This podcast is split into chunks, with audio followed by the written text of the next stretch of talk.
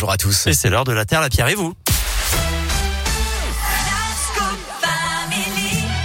Alors, je le disais il y a quelques minutes, c'est aujourd'hui la journée de mobilisation contre la précarité énergétique parce qu'en fait, trop de gens ont froid chez eux. Oui. Et il est indigne d'avoir chauffage froid à bloc. chez soi. C'est le mot d'ordre de cette première journée de la précarité énergétique organisée donc en effet ce mercredi partout en France. Des fuites dans le toit, des murs humides.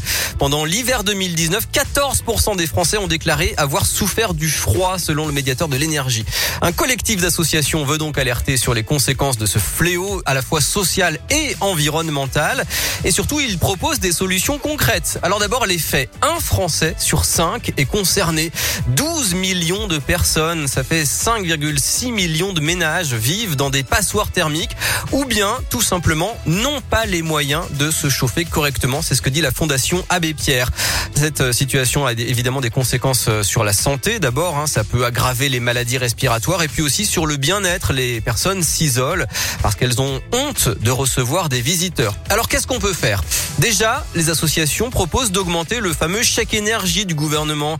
700 euros au lieu des 100 euros prévus. Ça permettrait de faire un peu passer la pilule de la hausse des prix du gaz et de l'électricité. Ensuite, le collectif demande de revoir complètement le système des aides financières pour la rénovation des logements. D'une part, pour inciter à mener des gros travaux en une seule fois, changer la chaudière, les portes et les fenêtres, isoler les murs ou la toiture, c'est le seul moyen de réduire efficacement sa facture de gaz ou d'électricité. Et puis d'autre part, pour que les publics les plus précaires aient zéro reste à charge. Parce que même avec euh, 80% de subventions, si les travaux coûtent plusieurs dizaines de milliers d'euros, les ménages pauvres n'auront pas les 20% restants et donc ils ne se lanceront pas.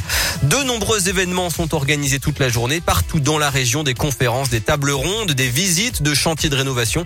Vous retrouvez tout le programme sur journée-précarité-énergétique.fr et sur radioscoop.com. Eh ben parfait, merci beaucoup euh, Philippe. À plus tard. À plus. Il est midi moins 5, la suite des tubes avec Justin Bieber, The Kid.